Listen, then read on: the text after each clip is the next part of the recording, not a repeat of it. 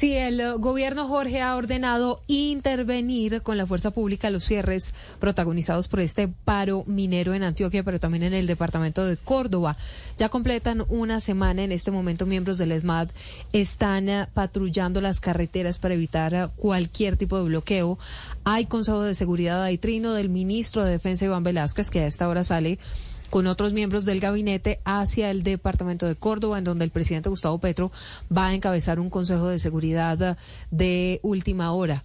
Pero, ¿qué está pasando allí en el Bajo Cauca antioqueño? Karen, buenas tardes.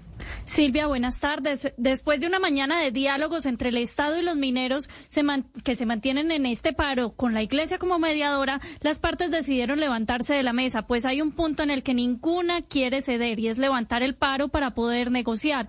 Así lo dijo Saúl Bedoya, vocero de los mineros, al salir de la reunión.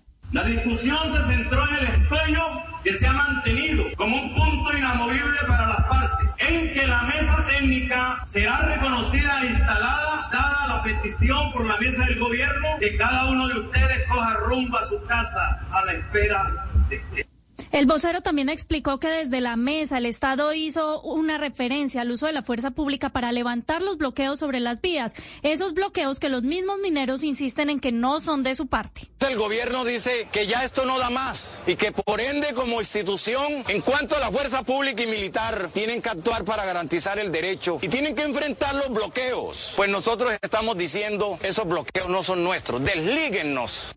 Ya en algunos puntos, como usted lo decía Silvia, los bloqueos, pues el ejército y el ESMAD han comenzado operativos para recuperar la movilidad, mientras que desde la gobernación de Antioquia se anunció un toque de queda desde las seis de la tarde de hoy hasta las seis de la tarde de mañana en los seis municipios del Bajo Cauca, cinco municipios del nordeste y un municipio del norte antioqueño, Silvia.